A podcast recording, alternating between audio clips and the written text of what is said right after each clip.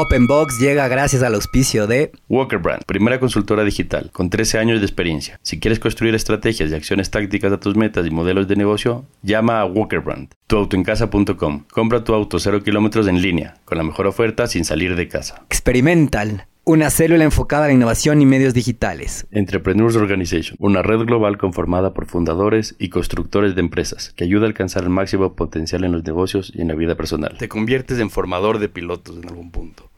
O sea, lo receptabas. Formador, psicólogo, amigo, todo. Como padre, Padre, también, padre. Ellos Y- peladitos de Y Europa muchos de ellos, muchos de ellos te, te reconocen eso. El- recibimos un mensaje, creo que era de Luis Michael. Dorberker de México. Sí, sí. le dice- El alemán. Pues, eh, del ingeniero eh, podría contar muchas cosas, pero realmente creo que todo está resumido en que cuando tenía 16 años y me iba a vivir a Europa, este, mi mamá prácticamente me encargó con él eh, como, como pues, el niño que era ¿no? en, ese, en ese entonces. Eh, Eduardo no solo asumió esa responsabilidad, sino que actuó como un padre prácticamente para mí durante dos temporadas, desde enseñarme a, a limpiar y cuidarme y, y- y a cocinar pasta hasta aprender italiano. Entonces, realmente no sería la persona ni el piloto que soy este, si no hubiera sido por, por él y por, por el aprendizaje que me dejó tanto en la vida como, como en el mundo del automovilismo. Entonces, para mí siempre será un, un pilar de, de las personas que fueron eh, indispensables en mi carrera deportiva. Sí, muchas gracias, Michael. Eduardo Aguilar Calderón es de origen costarricense y ha estado involucrado en el mundo de los autos de carrera desde temprana edad. Persiguió incansablemente su sueño y hoy en día es reconocido como uno de los formadores de pilotos más destacados de Latinoamérica. Su historia comienza en los años 70, compitiendo en carreras urbanas en Centroamérica. A los 21 años, viajó a Italia en busca de cumplir su sueño de convertirse en piloto, pero fue allí donde descubrió que su verdadero talento se encontraba en los pits. Durante los últimos 40 años, ha tenido una carrera ascendente impecable, lo que le ha permitido competir en los mejores circuitos de Europa y América. Actualmente, se desempeña como manager de equipos y promotor de diversas categorías de automovilismo en Centroamérica. Quienes lo conocen saben de su enorme calidad humana y cuanto ha sacrificado por este deporte, por su familia, sus pilotos y sus empleados. No te pierdas la entrevista con El Ingeniero, como se le conoce en las pistas, donde podremos conocer más sobre su apasionante trayectoria, su relación con Ecuador y su contribución al mundo del automovilismo latinoamericano. Hola y bienvenidos a un nuevo episodio de Open Box. Cada semana invitamos a los empresarios y emprendedores más duros del ring, donde nos contarán sus experiencias, fracasos y combinación ganadora. Antes de empezar, no te olvides que puedes encontrarnos en nuestra página web, openboxpodcast.com y en Instagram como openbox.podcast. Con ustedes, Luis Miguel Díaz Granados y Diego Espín. Hola a todos, bienvenidos a un episodio más de Open Box Podcast. Hoy nos acompaña Eduardo Aguilar, un invitadazo, pero le voy a dejar a Luismi que haga la intro porque además es viejo conocido de Luismi. ¿Cómo estás, Luismi? Bien, bien, bien, contento. Aprovechando una linda oportunidad, Eduardo Aguilar Calderón, le dicen Lalo, Correcto, sí. nos, Lalo. nos, nos visita, está en Ecuador durante 8 a 10 días, apenas visitando a la familia, coincidimos y no queríamos dejar pasar la oportunidad para, para tenerlo en el estudio, entonces hicimos un reagendamiento de, Movimos todo lo que había que mover y de, cuadramos. de invitados para poderte tener. Entonces, bienvenido Eduardo, qué bueno tenerte aquí. Eh, a lo largo del podcast ya le vamos a contar a todo el mundo que nos escucha quién eres tú. Entonces, ¿cómo estás? Pues muchísimas gracias por la invitación. Buenas tardes a todos. La verdad, muy contento de estar aquí conversando y pues a la orden, lo que quieran. Buenísimo. Eduardo, ¿quién es Eduardo Aguilar Calderón? Cuéntanos para que la gente un poco nos vaya mapeando y luego pues vamos avanzando en distintas preguntas. Bueno, yo nací en México, tengo 66 años. eh, viví solo siete años en México. Mi familia, eh, por el exilio, nacimos todos los hermanos, nacimos en México de padres costarricenses. ¿Por qué por el exilio? ¿Por qué por el exilio? Sí, sí, Porque- next question. Mi familia eh, siempre ha sido política y ha habido eh, presidentes dentro de la familia. Mm. Y el primero que hubo, que fue mi tío abuelo, eh, en, algún, en algún momento durante los 40 el 1948-1950, tuvieron un desacuerdo con otros políticos, hubo una revolución hubo una especie de guerra civil y perdimos. Esto es en Costa Rica. Esto es en Costa Rica. Rica, sí. Entonces el partido de mi tío abuelo y mi abuelo, que eran los que estaban en el poder, perdieron el poder, tuvieron que salir de Costa Rica y la forma, el país más cercano o más amigable en ese momento para Costa Rica Era México. era Nicaragua Ah, Nicaragua. y México. Ok. Entonces ellos salieron corriendo, prácticamente toda la familia de Con nosotros. lo que había en las maletas. Con lo que había en las maletas salieron corriendo y eh, se instalaron en México. Ahí fue donde mi papá y mi mamá se conocieron, se casaron y ahí fue donde nacimos los seis hermanos que somos nosotros, ¿verdad? Ah, tus papás no se conocen en Costa Rica. No, no, mi mamá estudiaba en Nueva York Ah, y cuando se acaba la plata y se tienen que volver, se van todos para México, la traen de Nueva York a México y mi papá ya vivía en México, que era estudiante de, se acaba de graduar de ingeniero civil. Entonces ahí mi papá se pone las órdenes de mi abuelo como, como mm, eh, activista político que era, lo conocía, entonces se pone a la orden de lo que necesitara y ahí conoce a mi mamá y hacen su relación y se casan en México. Casi toda mi generación nació en México. Nosotros, primos, casi todos los que tuvimos que salir de, salieron de Costa Rica, nacieron en México o en Nicaragua. Y ahí vives siete años. Ahí vivo siete años, mi papá en ese momento consigue un trabajo en el Banco Interamericano de Desarrollo, El BID. lo contrata Sixto Durán Ballén. Mm. Él es el, el- el- como el ejecutivo que lo contrata a él y lo mandan para Guatemala. Ahí vivimos varios años, creo que tres. Luego nos fuimos para Venezuela. Eh, eh, estuvimos después en Perú y terminamos en Ecuador. Nosotros vinimos aquí en Ecuador en los 60 y no sé, puede ser 70 más o menos. Eh, yo me vine con toda mi familia y me y estudié en el San Gabriel. Yo estudié en el San Mm. Gabriel hasta hasta quinto curso. Gabrielino les dice. Gabrielino, correcto, cuando el San Gabriel era solo hombres, ¿verdad? Ajá, Porque me ajá. dicen que ahora es mixto, ¿verdad? Sí, hace poco, pero sí. ya Bueno, entonces a mí me tocó ese Quito que la máxima atracción era el Amazonas, eh, sí, la zona del carnaval, eh, eh, o sea, un Quito mucho, mm, o sea, mucho más eh, eh, pequeño de lo que es ahora, ¿verdad? Entonces, eh, tengo muy buenos recuerdos y muy buenos amigos en, en Ecuador, Ecuador. tanto así que mi hermana se casó aquí, o sea, mi hermana prácticamente se casó con un, con un compañero mío de colegio, Patricio Peña. Así, Mm, mm. así se fueron, Claro. nos fuimos haciendo relaciones entre las compañeras de mi hermana y mis compañeros, nos fuimos haciendo amigos y muchos se casaron entre Los Pinos y, y el San Gabriel. Ah, wow. ¿eh? Wow. ¿Cómo le ves ahora eh, a Quito con estos soles radioactivos? Bueno, Quito cambió muchísimo, ¿verdad? Porque yo me acuerdo que nosotros llegábamos a la Carolina y era, Sí. si, acaso llegábamos ahí donde está el CCI Ajá. y de ahí para allá no había nada. no había nada. Entonces ahora pues cambió completamente, ¿verdad? Eso sí, yo me vine después de un tiempo a vivir otra vez a Quito y estuve Mm. como cuatro años aquí en, en, en Quito. eh, por mi trabajo me permitía estar en, en- en Ecuador sin necesidad de, de- de- de trabajar aquí. Entonces yo estuve viviendo en Quito casi cuatro años. Aquí estudiaron mis hijos también en, en el SEC. Estaban ellos estudiando. Mm, mm, ¿En mm. qué trabajas? Yo, en realidad, yo cuando me gradué del colegio no encontré rumbo. Entonces, hubo unos años ahí en los que andábamos perdidos, digamos, y no teníamos un rumbo fijo. Pero yo desde que viví aquí en Ecuador, me gustaron los autos de carreras. Y Mm. aquí empezó también un, un movimiento de cartistas muy fuerte que corrían en la calle, me acuerdo, corrían en la calle ahí por, por la América o el redondel que estaba abajo de la América.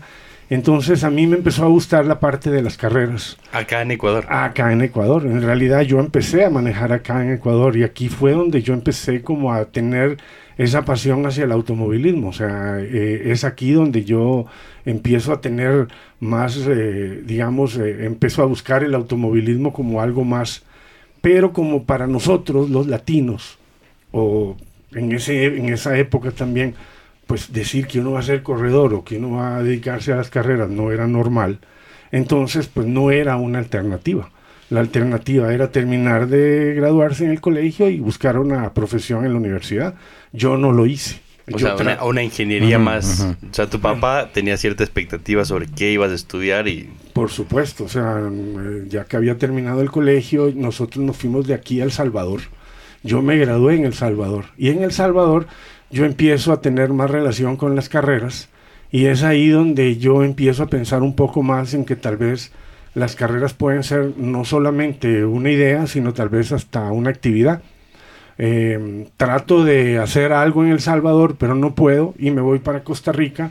Y en Costa Rica, pues eh, ya yo eh, empiezo a ver que, que no encuentro rumbo y entonces empiezo a tener problemas en la casa. O sea, no estudia, no trabaja, no gana dinero, solo en fiestas, toma mucho, no llega a dormir. Entonces, este muchacho, ¿qué va a pasar? ¿Qué, tenía, ¿Qué edad tenía este muchacho descarriado? Yo tenía en esa época, tenía 19, 20 años. Ah, o sea, pues está bien para descarriarse. Pues sí, yo creo que también fue parte de mi aprendizaje. O sea, si yo lo hice fue porque en realidad en ese momento como que lo sentía. Pero no seguí el rumbo de todos los demás compañeros que ya estaban en la universidad y que ya estaban en segundo año de universidad. Entonces yo andaba, Comenzaron a trabajar. y sí, tal, que trabajaba en la finca de mis abuelos, que trabajaba aquí, que o sea, un artista, como dicen, ¿verdad? Nada de na- eh, no, no- no había, no había nada en fondo, ¿verdad? Y Yo, yo no sé si es ningún, no sé cuántos papás digan en un punto cuando su hijo anda en esas, qué artista es este, Sí. pero entiendo el punto. Sí, Y así sí. nos deberían ver. Entonces, eh, en ese momento, yo empecé a ver que ya eh, mis amigos y todo mi grupo se empezaba a consolidar y que yo seguía en esa fiesta, como dicen, y, y- y ya no era lo más conveniente. Y fue cuando mi papá me dio un ultimátum y me dijo, ¿qué vamos a hacer? ¿Qué vas a hacer? ¿Qué va a pasar ¿Qué contigo? va a pasar contigo? Entonces yo decidí que quería irme a Europa y que yo quería buscar el sueño de ser un piloto de carreras. Wow. Entonces mi, mi información en ese momento era que para dedicarse a las carreras no era ni Latinoamérica el, el- el destino que yo debería buscar. Entonces yo hice más o menos como una especie de, de, de- de análisis y vi que automovilismo era Estados Unidos Mm. o Europa. Europa. Pero donde realmente nació el, el automovilismo para mí era Europa y en esa época pues la Fórmula 1 era, era lo, lo más importante en el automovilismo. Fue ahí donde entonces yo llegué a un convenio con mi papá. Ah, wow. Yo le dije que yo quería que él me permitiera, me comprara un boleto, me permitiera ir a Italia.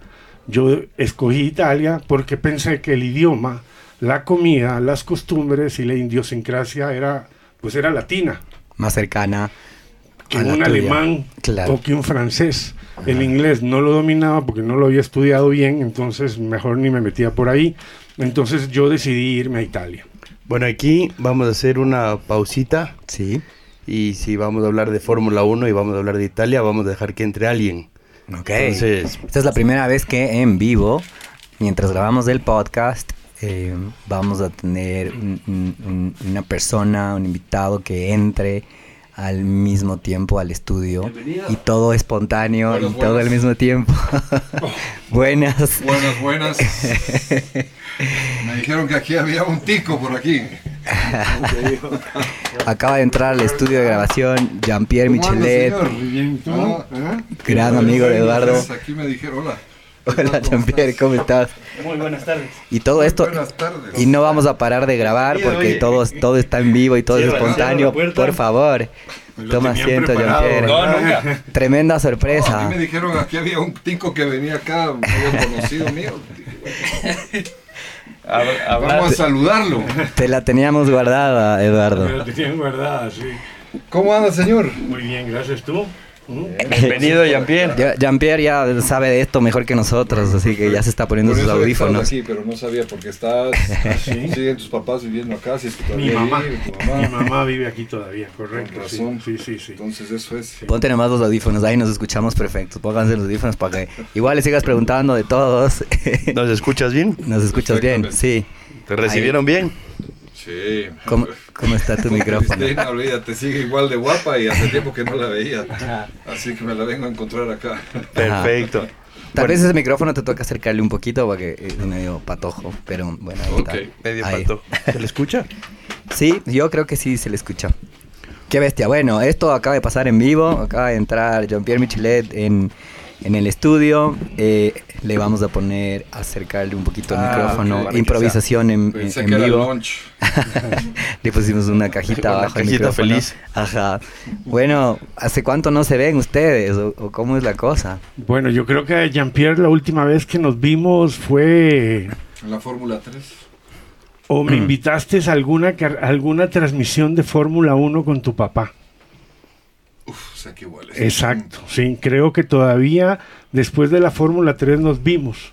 Ya. Pero sí- Sí, sí, sí, tienes eh, razón. ¿Qué es este, el- qué es este tema de la. Fórmula 3? ¿Corrieron juntos? ¿Se vieron juntos? ¿Qué hicieron juntos? Es que yo en algún momento organicé una carrera aquí en, Ecuador y trajimos 20 Fórmula 3 de México. La Ah, final, de hecho. La final del campeonato internacional que se corría en México, a mí se me ocurrió que podía ser en Yaguarcocha. Entonces encontramos la forma de organizar, hicimos la final de ese año aquí en Yaguarcocha y, y Jean-Pierre estuvo en esa ocasión, también nos ayudó con la organización. ¿Y, Fue- y era el circuito corto o el largo? No, No, ya no, era el corto. ya era el corto, era el de 3 kilómetros algo, ¿no? 3-7, sí. 3-7, pero en ese momento, pues prácticamente fueron los autos más rápidos que habían estado en el, en el autódromo. Y hasta ahora casi. Recién creo que tumbaron el, el récord. de- Sí, en- ya habíamos hecho una carrera antes de autos GT, pero no era organizada por nosotros, sino que yo trabajaba en un equipo y a mí me había tocado venir aquí a Ecuador porque eh, la carrera era aquí. Es más, yo vivía aquí cuando en ese momento hicimos el- el- el campeonato, ¿verdad? Y después cuando vimos esa fecha del GT, yo dije aquí podríamos también hacer una fecha de Fórmula 3 y los trajimos, trajimos 20 autos. Jean-Pierre nos ayudó, competiste. Claro. En- Fue el mejor ecuatoriano. Es correcto, sí, con Beto Lozano, Con Beto Lozano. con Beto Lozano de México, sí, me acuerdo muy bien, ya se murió. Ah, no me digas. Sí, ya se murió. Beto, sí, sí, sí. Sí, fue una carrera muy buena. Llegó un montón de gente y la carrera fue bastante rápida, o sea, era rapidísima. Era un show. Y en esa época, pues el automovilismo en Ecuador estaba en un gran nivel, Estaba diría yo. mejor, ¿Tú en qué claro. carro corriste, Jean-Pierre? Bueno, en ese entonces eran chasis Reynard con motores Alfa Romeo. Unos eran motores Alfa Romeo y otros eran Volkswagen. Volkswagen, correcto, sí. Sí. Y mm, sí, eran unos es de lo más rápido que yo he manejado y en Yeguarcocha volaban porque tenían una relación peso-potencia impresionante porque tenían 450 kilos con 240 caballos de potencia, entonces realmente era, eran muy muy rápidos. Sí, lamentablemente mi carro no era de los mejores, pero pero bueno, Se hicimos un y yo recuerdo esa carrera no no con muy buena con muy buen recuerdo por decirlo algo porque yo no entraba bien en el auto Sí, no sé si tú es recuerdas. Pues que los pilotos no son altos, pues. no y además ese, yo no debí correr esa carrera porque yo no cumplía el yo me estaba pasando casi el el roll bar y estaba sumamente incómodo el volante me, me daba en las piernas no podía manejar y, Mm. y fue, fue duro, pero bueno, al final terminé, creo que era séptimo, octavo, y, y la carrera fue un, un éxito. Qué que La bien. trajo Eduardo, claro. ¿Cuánto, cuánto, ¿Cuánto mide un piloto promedio, Eduardo? Mm, El más alto era Weber. Ese es el que. Y, y Alexander Wurz. y en Fórmula Alexander 1. Wurz en Fórmula 1 que vendían alrededor de un 85, un 80, un Exacto. 85. ¿Qué es lo que mides tú más o Y menos? no puede Exacto. ser más alto. Mm, Yo digo, Es muy complicado. Ese es un deporte para, en un para- para Fórmula. Para gente como tú. para gente como yo. El, el futbolín O y la Fórmula go-kart. 1 podría ser. Bueno, ahora en Fórmula 1 son más, más grandes las cabinas. Ahora no es tan. Antes sí. Antes sí había un límite. Sí, de- era muy, muy complicado. Para Sí. mí fue difícil. yo me acuerdo que no, no entraba, las rodillas le pegaban, el volante no, no, no doblaba, no lograba mover bien los brazos. Y en esos autos es muy incómodo manejar así. Entonces, eh, a pesar de eso, hubo una buena calificación y creo que quedaste sexto, ¿no? Algo así, ¿no? Bueno, yo califiqué 11 y terminé séptimo u octavo, ya Sí. no recuerdo bien, séptimo u octavo. Que le pasé a Andrés Serrano, que era Que ecuatoriano. era el otro ecuatoriano que corrió, y correcto. Wilson Amador Y también. Wilson Amador, sí. ¿Este es el challenge de las Américas? ¿Esto que tienes? ¿O esta era otra no, ocasión? no, no. Mm. Eso fue en los no, en el- 97. 97. 7 de noviembre del 97. Sí, sí, fue un fue una odisea traer los Ah. autos porque trajimos eh, 20 autos con todos sus equipos, con todas sus herramientas. ¿Y eso viene por avión? Por barco. Por barco. Nos Uf. mandamos desde México. eh, tuvimos problemas para meterlos en Guayaquil, me acuerdo. Mm. Luego traerlos desde Guayaquil hasta Ibarra fue, Ibarra. Otra, fue otra odisea. Y, y no era que venían 20 autos, venían 100 personas. Yo me acuerdo que vinieron de, entre todos, venían 100 personas de México y de otros países, ¿verdad? Porque había pilotos de varias nacionalidades. O sea, era el, era el campeonato en ese momento de fórmula a nivel latinoamericano, creo que solo Brasil y México tenían campeonatos de ese, de ese nivel.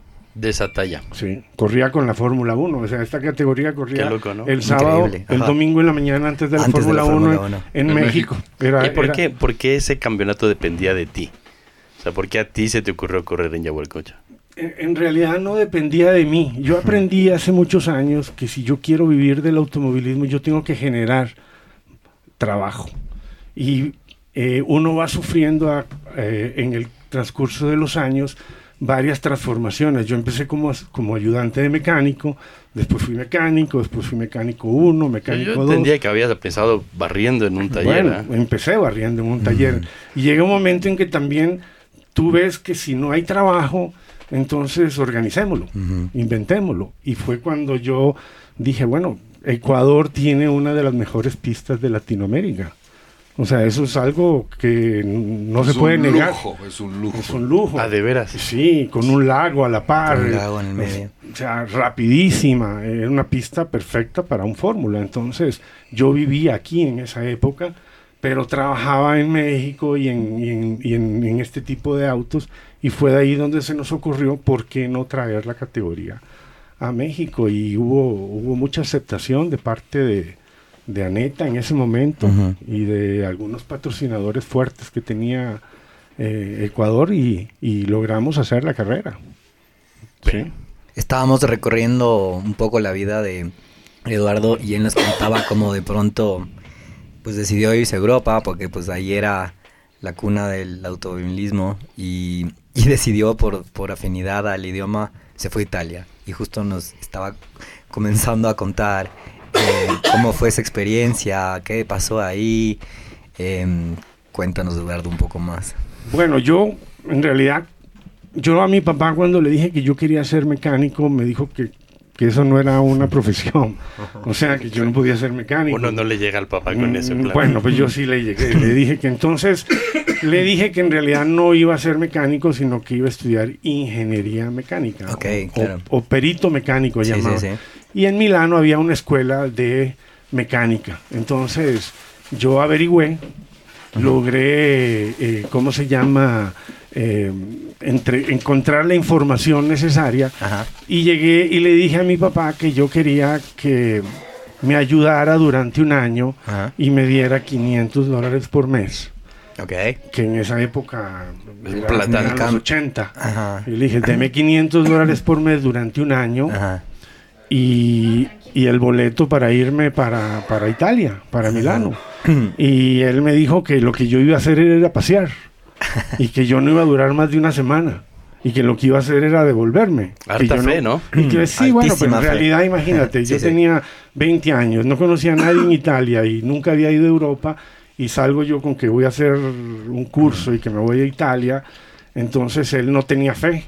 Entonces yo llegué a un acuerdo con él, hice un contrato escrito Ah, wow. Sí, wow. sí, se me ocurrió Qué una noche no- hacer un contrato en el que yo me comprometía a varias cosas y una de ellas es que en esa época tú podías comprar un boleto de ida.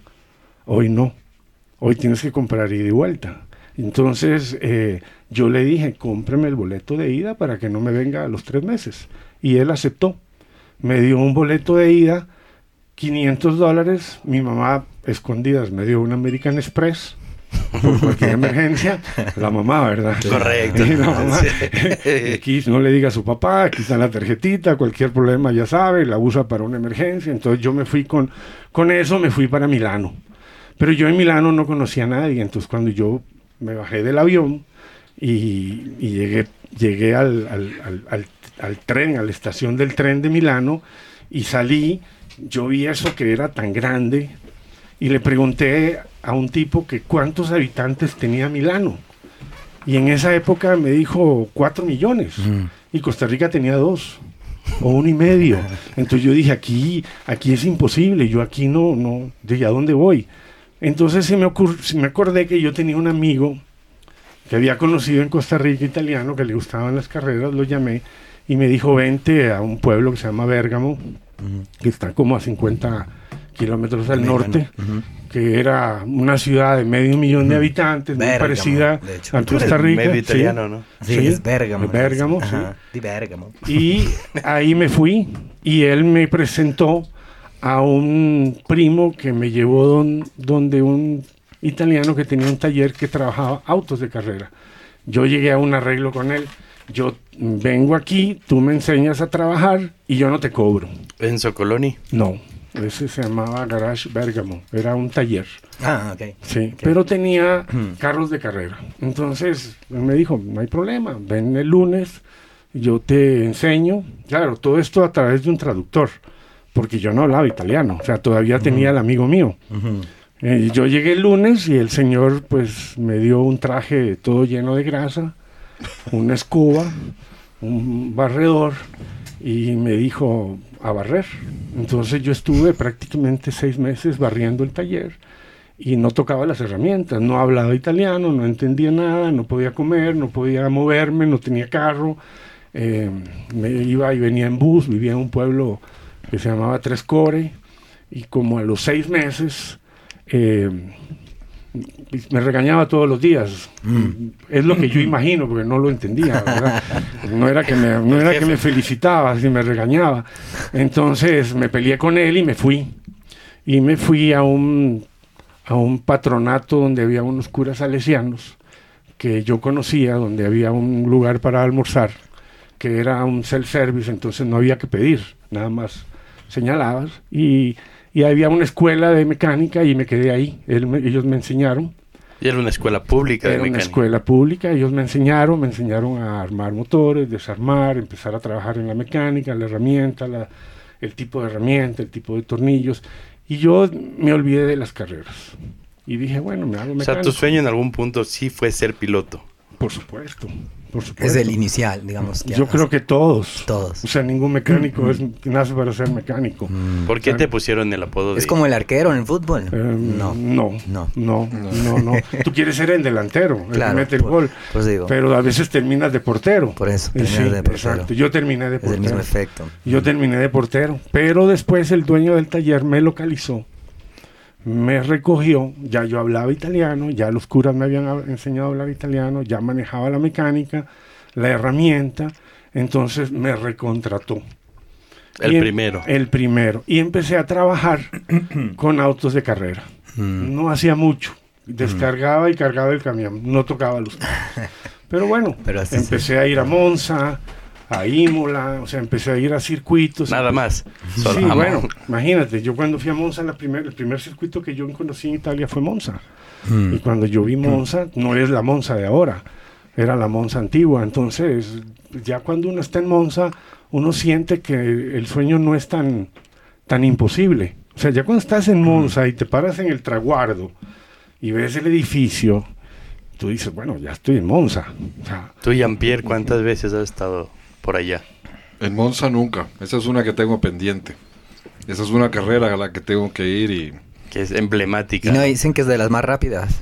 es la más Es rápida. la de más rápida del mundo. Pero de la lo, que pasa es que yo la tengo guardada para cuando Ferrari pueda volver a ganar que ganen en y Monza. poder, sí, ir a, a fest- a disfrutar de que gane Monza. Los dos son Mientras ferraristas. tanto, no. yo sí he sido ferrarista, soy italiano en ese aspecto. Mm. Sí, Tú sí. siempre, ¿no? Sí, sí, sí, sí, era, eso- era difícil ocultarlo en la pantalla. Bueno, más bien yo tenía el... Más bien tú eras neutral Sí, yo tenía de que todo. ser neutral porque mi Ajá. papá Tu cometió papá. el error de declararse públicamente Ferrari. Sí, y era, este domingo se come pasta y se come pasta y se come pasta de arriba abajo. Sí, eso fue un... Eh, es verdad que tú eras más neutral. Sí, sí. Sí, yo siempre he tratado de ser. Es más, soy el primer crítico de Ferrari, entonces Ajá. Hay que balancear. Y si eres periodista autorizado, no puedes tener Claro. públicamente una tanta postura, hacia- Sí, inclinación hacia un lado. Sí. A mí me tocaba rebalancear el, ¿Llegaste, el tú a, ¿Llegaste a narrar con, con Pascal alguna carrera? ¿Estuvieron juntos en el Estuve estudio? con una vez con ¿Los el papá y yo también Sí, con- sí. sí, sí, claro. Yo estuve un par de veces. Una vez con Fausto Sá. Ah, con Fausto, Con claro. Fausto Sá, sí. Estabas tú, Fausto Sá y tu papá. Y otra vez no me acuerdo con alguien más. Es el mismo Fausto Sá que hablábamos del otro día. Sí, claro, Ah, sí, sí. Es que Fausto tiene mucha historia en el cartismo y en el automovilismo. Claro, claro. Y en claro. esa época yo, yo aprendí mucho de él. Eh, eh, de ahí viene parte de mi pasión por el automovilismo. Él me la transmitió aquí en Ecuador. Mm. O sea, a mí mm, el automovilismo a mí me nace en Ecuador, no en Costa Rica, aquí, porque era aquí donde yo vivía. Entonces, vas a los, pri- a los primeros circuitos y el sueño estaba ahí. Sí, y lo que pasa es que el taller donde yo trabajaba resulta que lo contrata Enzo Coloni, que yo no sabía quién era. Es más, yo no manejaba mucho el tema de las categorías, ni sabía mucho en ese momento como ahora, tal vez que manejo mejor todo el tema. Y él tenía un Fórmula 3, corría el campeonato de Fórmula 3 y la Fórmula 3, ¿Es él? correcto, es él. eh, pues resulta que era uno de los aspirantes al título. O sea, yo entro en un equipo que, que, con- que llega un piloto que está peleando el campeonato italiano de Fórmula 3. 40 autos eran los que corrían. Es un montón, ¿no? Claro. En Fórmula 1 corren 20. Sí, pero en esa época eran 40, entonces tenías que correr dos baterías, se llamaban baterías, 20 impares y pares. Claro. Quedaban 20 y íbamos a una final. Entonces yo me encuentro con un equipo, yo me encuentro trabajando, sí, el ascenso, me encuentro trabajando en un equipo que cuando me doy cuenta está en la punta, Mm. o sea, está peleando el campeonato. De la nada, de, De la nada, de la nada, o sea, al, al año de haber llegado a Italia. Entonces, yo me quedo, me especializo en, como yo no, como yo no cobraba, yo todavía estaba en esa fase de ¿Y de qué vivías? ¿De los mi- 500 que tu papá te de- mandaba? Exacto, de los 500 de mi papá. Y la American Express. Y la media de mi mamá. Que estaba en el bolsillo de atrás por si acaso. Pero también había un, un acuerdo con el taller. O sea, a- ellos llevaban como una casa rodante, la dejaban en todos los circuitos y alguien tenía que quedarse a cuidar. Mm. Entonces yo me quedaba. Pucha, de la nada. Ahí podías dormir. Dormir y comer. Ajá. No era casado, no tenía novia, no tenía amigos. Entonces yo me quedaba en el autódromo. No tenías novia en Italia. No, no, no tenía nada. Mm. O sea, en realidad no había fax, o sea, no había internet, o sea, era una llamada al mes. Lo que yo Ah, hacía, claro, yo hacía claro. una llamada al mes. Y ahí o sea. reportabas todo, cómo te fue, qué Ahí tal. lloraba, lloraba. Ahí O sea, no reportaba, lloraba. Alcanzabas el... Sí, iba a ser. ¿De sí. qué año estamos hablando, eh? 80. Yo llegué en Italia en 1980 y me regresé en el 86. Y resulta que con este señor Enzo Coloni, ese año perdimos el campeonato, pero él el siguiente año decidió hacer su propio equipo Mm. y me contrató. Ahí fue donde me contratan a mí por primera vez.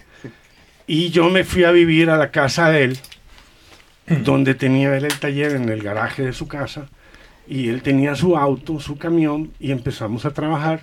Y ese, el segundo año, o sea, yo al tercer año, al, al segundo año de estar yo en Italia, nosotros ganamos el campeonato italiano de Fórmula 3. Algo en ese momento en Europa, pues el mejor campeonato italiano, el mejor campeonato de Fórmula 3 era el inglés y el italiano. Mm. El francés no era ni el alemán. Entonces yo me encuentro en un nivel muy alto, con 22 años. Entonces yo empiezo a especializarme en Cumpliendo eso. el sueño. ¿Y, y qué hacías específicamente? Bueno, yo en ese momento era mecánico 2. El mecánico 1 era el encargado del auto y yo era el, el ayudante del mecánico. asistente. del el asistente. Y el siguiente año gana el o sea, campeonato. el, el uno es el que revisa todo. Sí, el mecánico 1 es el jefe. Ujú. En Fórmula 1 hay un mecánico principal, que es el que, el que le da la salida cuando De salen del pit. De los pits. ajá. Esa- entonces, ese es el encargado. Yo era el mecánico 2. En ese momento teníamos dos autos, dos pilotos. Uno era Enzo. Enzo tenía un patrocinio Gulf. Era un patrocinio muy fuerte. Pesadísimo, claro. Eh, era un piloto muy importante. Había corrido contra Patrese, contra De Angelis, ¿Quién? contra todo. eh, Enzo Coloni. Ah, Enzo Colón. Sí, Y Él tenía la aspiración de llegar a la Fórmula 1, pero tenía 36 años. Ya, ya estaba Claro. mayor O sea, cuando la época. o Sí, sea, por eso me llamaba la era muy difícil. Aún así, probó un Fórmula 1 que era el Toleman en aquella época. Mm. El Toleman lo De probó. Ayrton Senna. De Ayrton, Oh, que después nada corrió, más. después corrió Ayrton El Senna. Toleman no es el, que- el, el John Player Special, ¿no? No, O ese era el ese Toleman. era el Lotus. Ese era el El Lotus. Lotus. Ese era el Lotus. Entonces él decide que ya no está para la Fórmula 1 y que su plan para llegar a la Fórmula 1 va a ser como constructor o como equipo y decide seguir corriendo Fórmula 3 y contrata a un piloto que se llama Ivan Capelli. Mm. Iván Capelli era un muchacho de 20 años eh, que no tenía dinero, el papá había empeñado la casa para que él corriera, era muy bueno, corrió con nosotros, vivía con nosotros en el camión. Él sí llega a Fórmula 1. ¿no? él llega a Ferrari en Fórmula 1, llega a, Ferrari. Leighton En Ferrari se arruinó, la en, verdad. Ferrari sí. se arruinó. O sea, venía corriendo mejor en otras escuderías. En Era la un 3000. pilotazo y Ferrari no pudo. Sí. Psicológicamente no pudo. él era una promesa. Sí. Es demasiado peso ese, ¿no? O sea, Ferrari y su hinchada. No ha habido, de, ¿hace cuánto no hay pilotos italianos en Ferrari? Sí. Desde ¿Cuál? Capelli. Desde, Desde Capelli. Capelli. Ah, wow. Desde Capelli. ¿Por qué? Porque a pesar, o sea, ya la presión para Ferrari es mucha, imagínate Ah, para un piloto italiano. un nacional, Es más todavía. Y a él le tocó una época en que el auto no andaba. No andaba. No Fue andaba. Uno de los peores años. Fue el peor año. Lo que pasa es que John Alesi lo liquidó. Y también. Bueno, también. Entonces, Sí, sí John Alesi lo liquidó. Es más, eh, Capelli desde ese entonces no volvió a correr, hasta donde yo sé. En categorías importantes, por ahí debe haber corrido algo, yo sé- no sé, pero él Un- desde ahí Un piloto de Fórmula 1, o sea, ¿cuántos pilotos de Fórmula 1 en porcentaje llegan a ser podio? Imagínate, Hulkenberg. ¿Cuántos, cuántos Hulkenberg acaba No son de- muchos, ¿no? Hulkenberg acaba de calificar segundo. Lo, lo penalizaron y lo mandaron quinto. Y Pero nunca ha llegado al podio. Es el piloto que tiene más carreras y no llega al podio. Ahí está. Es, es- es muy Porque difícil. el piloto al que te referías sí hizo tres podios. ¿cuál? Capelli. Capelli, sí. No, Capelli nunca. Capelli No sé. hizo podio con Leighton House. No con con, Ferrari. House en Francia. En Francia, sí. Con- contra Sí. Prost. Contra Prost. Wow. Contra Prost. Contra sí. Alan- Y el auto Alan lo Prost. hacía el mismo diseñador que hoy hace Red Bull. Adrian Newey. Claro. Era el mismo, ese era un auto revolucionario. Mm. Ellos, eh, a Capelli le tocó manejar el primer auto que tenía eh, poco peso, era más pequeña la cabina, Mm. era un auto revolucionario. Y ese auto eh, fue uno de los mejores que han habido en la Fórmula 1. Mm, Tanto así que el diseñador ahora está en Red Bull. Mm. ¿sí? Así Esta, que esta foto que está aquí, ¿quién, quién es? aquí, aquí están tres, o sea, somos los cuatro mecánicos que trabajábamos cuando ganamos el campeonato italiano en Valelunga. Ahí está Luciano, está eh, este era un argentino que se llama Héctor, el otro se llama Tomaso, éramos cuatro. ¿Y el pelón eres tú? o ¿Y qué? cuál No, es? yo soy este. el más jovencito. El más jovencito. Mira, si él no tenía novias, tú y yo. ¿no? Qué, qué juventudes, ¿no? Ahí, Sí. ahí tenías cuántos años? 21. 21 Y, años. y ahí se entregaba todavía la corona de El- laureles, sí, ¿no? Y la botella de champán. Les vamos a dejar subir esta foto en, en la web porque vale la pena que la vean. ¿eh? Sí. Está preciosa. Mm, Preciosa, ajá. Sí, nosotros con este equipo ganamos Monte Carlo, la Fórmula 3. Wow. Yo diría que ese es el mayor logro que yo he llegado a tener en el automovilismo a nivel internacional como, como parte de un Parte equipo. de un equipo. Sí. Monte Carlo es una carrera compleja, emblemática, o sea que todo el mundo la quiere ganar, pero, pero no es una carrera rápida, ¿no? O sea, es una carrera más bien trabada, No, y está fuera de cualquier reglamento, pero pero es Monte Es Carlo. tradición. exacto, tiene tanta tradición que Sí. igual la corren. Y Tienes es- que hacer la pole position, ya tienes el 50% de la La victoria. carrera. Sí, nosotros fuimos tres veces a Monte Carlo. Yo fui tres veces a Monte Carlo. Yo la primera vez que veo un Fórmula 1 lo veo en Monte Carlo. Y se te fue la baba. Por supuesto. Por supuesto, porque yo estaba en, en Monte Carlo, cierran la ciudad. Ajá. Y la Fórmula 3 no está con la Fórmula 1 en el centro de Monte Carlo. Está en el club de tenis. El club de, de tenis que está afuerita de Monte En Carlo. Niza, al lado. No, no, Ah, no, todavía. ahí nomás, pero está fuera de lo que es el centro. Llega uno por una carretera que, que llega exactamente a la curva que baja eh, del casino y dobla hacia el túnel. Túnel. El túnel. Entonces ellos mon- cier- ponen una puerta, en esa época, o no sé ahora, ponían una puerta de madera, abrían la puerta de madera, entrábamos nosotros con los Fórmula 3, llegábamos al pit, nos bajábamos, hacíamos nuestra práctica, volvíamos a cargar y teníamos que volver a salir. Entonces nosotros salimos y dejamos el camión a un lado, un, un camioncito que teníamos, el, el del Fórmula se lo llevó otro mecánico y nos regresamos y nos paramos detrás del wall rail. O sea, yo cuando veo mi primer Fórmula estoy detrás del wall rail a la par de un comisario. Ahora, ahora sería Ahora imposible sería pararse. ahí. imposible. Entonces yo oigo- Peligrosísimo. yo oigo el ruido que empieza a bajar, el, porque el carro viene bajando del casino, ¿no? Y cuando yo lo oigo, a mí me parecía como en esa época, ¿no? Yo dije, mira, esto es como... Así, así deben haber sentido los gladiadores cuando salían los leones, ¿sale? Porque es un rumor, o sea, era en esa época eran, pues era el Cosworth, era el V8, era un... Uy, eso sonaba. Eh, sí, y estaba en esa época estaba Cena, todavía estaba Cena, estaba Lauda, estaba eh, Lauda. Mansell. Nigel ¿Qué Mansell. Sí, sí, esa era una época. eh, ¿Qué año? Dorada. Estaban los Porsche de Marlboro, Ah, los tagos. Estabas Los hablando tag. del 84, 85. 82 más bien, sí, y luego. eh, No, 82 no estaban 82, todavía. Los ochen- Porsche Tag no estaban. Bueno. Ellos llegaron 84. Ahí estaba, nosotros estuvimos Ahí, ahí estabas entonces. tres Wow. años de Fórmula 3 en Monte Carlo. El primer año no calificamos, el segundo año tampoco calificamos. Y el tercer año calificamos sextos con Iván Capelli. Eh, en esa, ese- esa carrera no quiso ir Senna, porque Monte Carlo no era de campeonato, era por invitación. Ah. O sea, tú no podías ir a correr a Monte Carlo porque tú querías Ah. te tenían que invitar y para eso tenías que ser de los mejores de tu campeonato. Entonces nosotros fuimos a correr con un Martini, no era un Ralt, que eran los autos que ganaban, nosotros teníamos un Martini francés, teníamos motor Alfa Romeo, no teníamos patrocinio, no había patrocinio. Eh, teníamos llantas Michelin, la llanta era libre, que era algo también muy diferente. A lo que soy.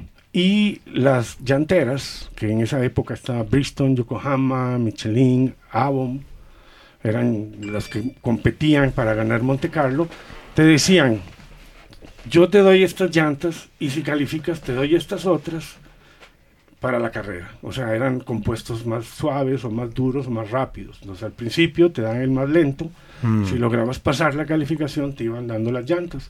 Para que no se desgasten. No, porque te las vas ganando. Porque más. dijo, yo en esas condiciones no voy, no voy, y no corrió, porque no me voy a ir a arriesgar. O sea, puede ser que no califique, y yo no me voy a arriesgar a no calificar.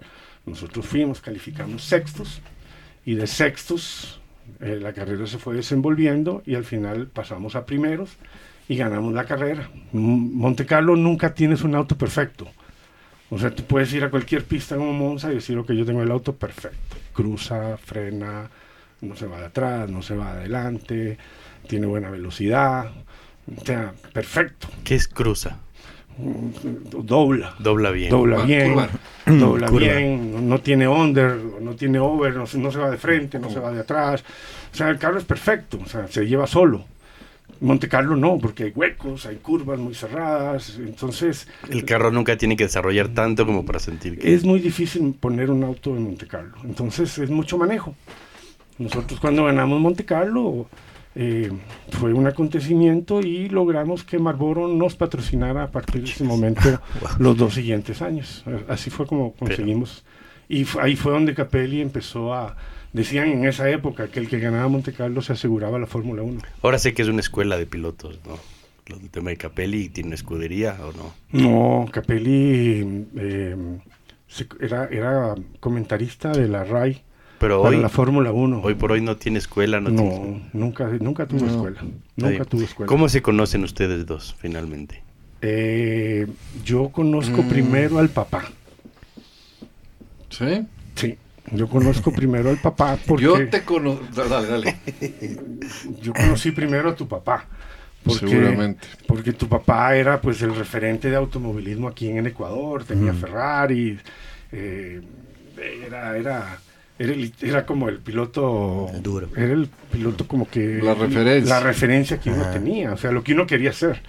Eh, eh, yo creo que a mí me sirvió mucho esa experiencia aquí en Ecuador y no en Costa Rica, porque aquí tal vez el automovilismo era más amplio que en lo que era en Ecuador en ese momento. Y había gente como el papá de Jean-Pierre que tenían esa, ese conocimiento y esa experiencia que tal vez en Costa Rica no la tenía ninguno. Entonces a mí eso me, me- me- siempre me llamó mucho la atención. ¿Tu papi era francés o de ascendencia francesa? No, mi papá era francés. Él nació en Francia, migró a los cuatro años a Venezuela Mm. y después vino a los 20 años acá al Ecuador. Porque mi abuelo, mi abuelo era el representante de Renault para la región. Ah, no, wow. Entonces él se radicó después acá y mi papá vino a... Se divorció de mi, de mi abuela, mi papá vino a ver a su papá y le gustó Quito y aquí se quedó. Y funcionó así. ¿Y, y, y- y por qué le gustaban tanto los autos? ¿Él fue piloto? Mi papá, O claro. sea, yo, yo ya lo vi en la época de publicista y No, comentarista. no, claro, claro. Sí, él también fue piloto, sí, sin duda alguna. Tal vez por el, Entonces, el eh, tema Renault. Ah, lo lleva en la sangre, como yo lo llevo y lo lleva mi hijo. O sea, lo que vas transmitiendo genéticamente. Tu hijo está corriendo hoy por hoy. Karting, sí. ¿En Sí, qué sí, edad sí, está? sí. 21 años. ¿Y dónde corren? ¿La Tacunga? No, nosotros corremos en, el- en la mitad del mundo. El año pasado estuvimos corriendo el Mundial. Corrimos Las Vegas, corrimos Homestead de Estados Unidos. Ah, estamos- hemos estado corriendo afuera. Lamentablemente él tuvo ahora una lesión en la columna que lo ha tenido alejado todo este año. Tuvimos que operar. Entonces, Mm. eh, ¿Y cómo, cómo se vive? eh, o sea, ¿cómo es para ti el automovilismo? Tú fuiste piloto, comentarista y ahora papá del niño que sale a correr. Me ha tocado vivir de todo, porque yo vivía de afuera cuando mi papá corría, después yo corrí, él vivía de afuera, y ahora me toca a mí de afuera lo que mi hijo corre, o sea, sí. ¿Dónde se sufre Más más? eh, de afuera, claro. Pero yo sufría igual de niño cuando él corría y- o ahora cuando mi hijo corre. Ahora como papá. Sí, como papá se sufre también. Y es verdad esto que, que, que tu papá no quería que, que seas piloto y más bien te, te, te impulsaba bastante para que le entres al fútbol. Y que era y que jugaste con Aguinaga por ahí, por ahí vi que Sí, sí, sí. jugaste en la selección con Aguinaga. Eh, esa no me la sabía. Ajá, con Alex Aguinaga y se fueron por Europa. ¿Fuiste y- seleccionado? Sí, o sea, lo que pasa es que yo era muy futbolero. Eso no sé, eso mira, en cambio no sé de quién heredé, porque en mi familia nadie, ni del lado de mi papá, ni de mi mamá al fútbol. Pero yo sí nací bien futbolero hasta ahora y jugaba bien. Y era, o sea, hincha de la liga y toda la vaina. o Esas sea, cosas medias flojas, pero bueno. Entonces, claro, siendo que mi papá era el, el pionero del karting en este país, se supone que yo tenía que empezar a correr el karting, pero como a mí me encantaba el fútbol, él me, me decía, ve, pídeme lo que quieras, los, la cantidad de balones que quieras, lo que quieras, pero no, no, no, no te subas al karting, o sea, me... Pero después ya le tocó, ¿no? Ya Fue le inevitable. tocó apoyar, fue inevitable. Sobre todo cuando se hizo la Fórmula Scorpio, que es la única categoría de monoplazas De mono- sí. Yo debuté ahí y fui campeón. Debutaste y ganaste de lo que... Sí. Ajá. La Fórmula Scorpio Sí. terminó siendo una especie de... O sea, una fórmula, pero era Una monomarca, Mono- una, mono- Fórmula mono- 4. monomarca, ajá. Una, una Fórmula 4. en Yaguarcocha. ¿Dónde más corre? Solo Yaguarcocha. Y Salinas. Ah, es cierto, ya había ese circuito. Ahí gané mi primera carrera, sí, que era una locura ese autódromo, pero Por la arena. Era rapidísimo, rapidísimo y no tenía medidas de seguridad eh, adecuadas. Entonces, ahí está, mira la foto de la Fórmula 3. ¿Ese eres tú? Sí. A ver, ahí va, espérate. Y volviendo al tema, con Eduardo nos conocemos porque yo venía de quedar segundo en Daytona con Henry Taleb y ustedes estaban con la monomarca Toyota, de los prototipos Toyota y en, en Costa Rica, en San Yaris. José. No, en Costa Rica, Bueno, los hicimos, los prototipos. en Costa Rica hicimos una categoría que era unos prototipos que hizo Toyota Ujú. y eh, Jean-Pierre llegó invitado Sí, a correr a Costa correr. Rica y yo tenía a Javier Collado, un piloto que también corría la Fórmula 3 que vino aquí. Yo tenía un equipo con Javier y, y ahí y, y, pues ahí nos, nos conocimos porque fue creo que fue Fausto, ¿no? Contigo. Claro, Fausto Entonces no- yo conocí a Fausto, llegaron a Costa Rica, corrieron eh, la categoría tenía un auto para invitados. Mm. invita- cada carrera llevaban a alguien para promocionar un poco también el- el- la categoría y, y llegó Jean-Pierre y corrieron y este cómo se llama ahí fue donde nos conocimos con Jean-Pierre creo verdad sí, Sí, ahí sí, fue donde ahí nos fue. conocimos Ahí fue donde Sí, nos en conocimos. Costa Rica nosotros nos conocimos en Costa Rica Y Después estuvimos en Daytona. en Con- el- juntos ya como equipo. En Estaba el Sibrin. director de equipo En. Eduardo en Sebring, Que nos quedamos, lamentablemente abandonamos. Pero... No, en Sibrin quedamos segundos. Ah, tú, claro, perdón. Por tú estuviste. Tienes razón. Claro, fue En la mejor 96 carrera. estabas. Es Sí, la única sí, vez sí, que, sí, cor- sí. o sea, increíble, quedamos segundos. Claro, perdón, tiene toda la razón. Sí, Una sí, odisea. Un ¿Cómo equipo de- ecuatoriano de, de, de- ¿cuántas personas éramos? Sí. ¿Ocho personas? Sí, porque el año anterior habíamos quedado segundos también, pero con el equipo oficial Nissan. Nissan. Ahora éramos de equipo nuestro, ecuatoriano, y Eduardo estaba a la cabeza, claro, me estoy olvidando. Claro, sí. Claro. sí, Y sí. quedaron segundos también. Quedamos Quedamos segundos, sí. segundos. sí, y la estábamos ganando hasta faltando 50 minutos. No. 50 minutos. Eso es lo más triste. ¿Cómo que es esa carrera? esa ¿Cuánto. ¿Cuánto tiempo corre? Yo nunca había hecho una carrera, de, o sea, yo era, yo me especialicé en fórmulas, son carreras cortas. Ajá. Yo en realidad nunca había hecho carreras de, de, de- de tanta duración. Y Henry Taleb supo que yo estaba viviendo en Ecuador, me llamó y me contrató. Ese carro es famoso. Sí, claro, ese era un carro Sí. con pedigrí, es un carro oficial Nissan. Es- ese es el que corrieron. Sí, Sí. sí, sí, sí, sí. Con la bandera de Ecuador, era, era famoso. Esto fue Daytona. Esa era la categoría GT2. GT2. Sí, en esa GTC2. época era la categoría como intermedia, o sea, eran, había que correr contra los, los BMW y los Porsche, Los Porsches. y los Porsche. Y yo Sebring no la conocía. Bueno, en realidad yo no conocía ni a Henry ni a nadie. Eh, y nos subí- yo me subí en el avión aquí en Quito y ahí venían ellos y nos fuimos para, para Y Sebring. tú como director y tú Yo como... como director, sí. Tú eras uno de los pilotos. Sí, Rob, Rob Wilson, Rob Wilson, Henry y yo. Henry y Jean-Pierre. ¿Cuánto tiempo dura esa carrera? 12 horas. 12 horas. Y, y son lapsos de dos horas, dos horas, dos horas. eh, eh, dos- No. a, ve- a veces eran dos turnos por piloto, a veces era un turno. A Jean-Pierre le tocó el turno del sol, ¿te acuerdas? Sí, el, El turno. Y ese es el peor. El peor, es sí, el sí, peor porque te viene cayendo el sol y Al rato que está bajando no el ves, sol. no sí. ves Lo bien. tienes de frente. Vas Sí. a 270 y con el sol de frente y un tipo adelante, otro atrás. Bravo. Es bravísimo. 270. cada Sí. 45 minutos había que parar. No, Y el- hora 20. Hora 20 era, sí, perdón, hora 20. Y el radio se, se descompuso en la primera vuelta. Claro, es verdad. O sea, el radio se descompuso en la O sea, primera solo vuelta. teníamos, solo, te- solo escuchaba, claro, yo es- escuchaba lo que ustedes escuchaban, ustedes- pero yo no ustedes escuchaba. Sí, claro. entonces yo tenía, yo lo O sea, lo, lo podías instruir, pero tú no podías responder. Sí, Exacto. pero el problema es que él no te puede avisar si, si va a entrar a pits Mm. o si tienes un problema. Entonces tú no puedes estar listo para cuando él entre. Entonces nosotros lo que ¿Cómo hicimos hicieron? en el pit fue que eh, Sebring hay una, hay una curva que viene de la recta larga y entra hacia la recta de los pits. Entonces nosotros teníamos un punto de referencia y ya teníamos más o menos el tiempo en el que el carro tenía que aparecer. Entonces lo que hicimos fue que todas las vueltas estábamos Pendientes. pendientes. Ahí viene el auto, ahí viene el auto. Y así fue. Y si se metía, salían corriendo y avisaban. ¿no? Bueno, en realidad, f- o sea, a mí me dijeron, hay un montón de banderas amarillas y la táctica y todo el cuento.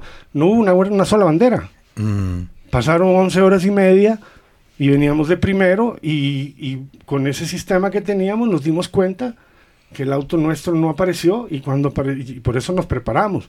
Y cuando apareció venía chocado adelante, había roto toda la trompa con un choque. ¿Qui- y ¿Con quién al volante? Con Rob Wilson.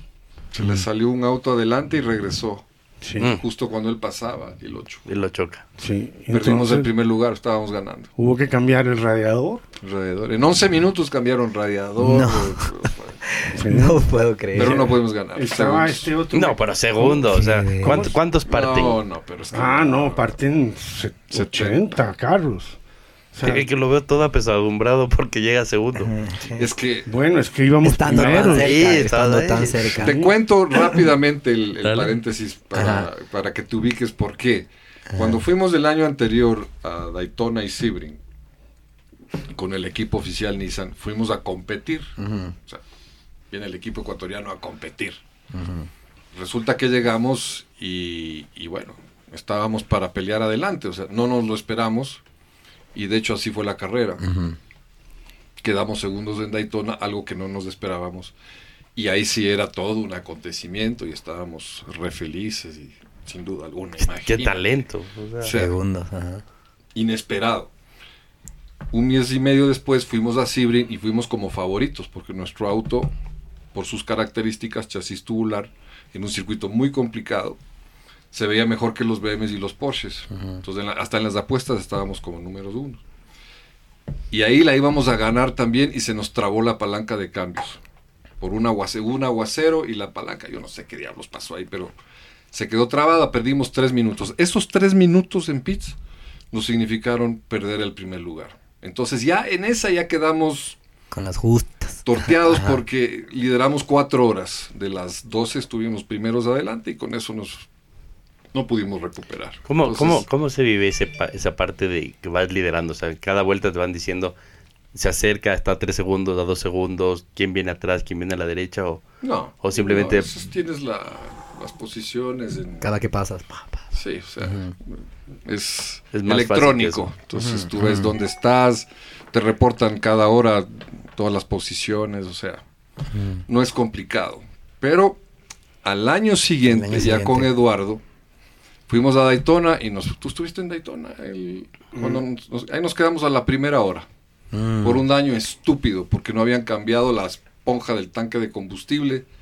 Y eso se deshizo y pff, arruinó sí. todo el sistema de Yo entro después de Daytona. Tú entras después. para que esas cosas no pasen. Ese es el que dices Sí, que abandonaron. Más o menos. Como el entrenador que cambian, ¿no? Cambian entrenador y me metieron a mí. Eh, y- y- Era la nueva adquisición. nueva Ah, adquisición. claro, claro. Claro, claro, eh, El nuevo DT. esperaban que clasifique al mundial. Sí. Imagínate, tiene costarricense con el, el hombre y todos los de Guayaquil. Y con el loco de con Henry el loco de Henry Taleb. Agárrense. de Guayaquil, ¿no? Sí. Brasileño. Sí, Pero para terminarte la historia, porque en Sí. realidad el día es de Eduardo.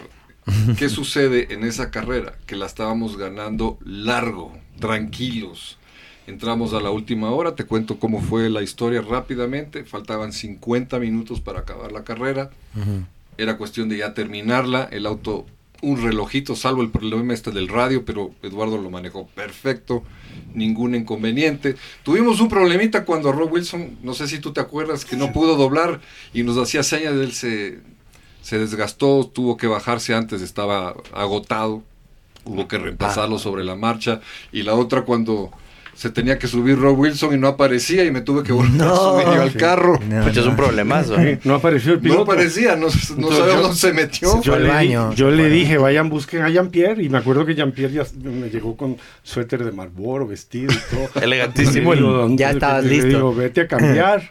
Claro, me dijo, cámbiate porque te tienes que subir de nuevo, no aparece Rob Wilson. Sí. Ah, Me volví a subir, pero bien, o sea, todo, todo perfecto. Y al final, yo me acuerdo clarito, yo estaba sentado, tenía el parlante aquí de la transmisión, de, estábamos justo detrás del, del paddock, digamos.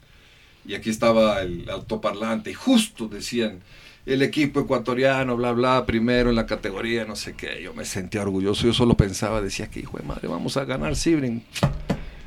No terminé de pensarlo cuando lo veo entrar, como decía Eduardo, al Nissan hecho leña, todo el frontal del carro destrozado.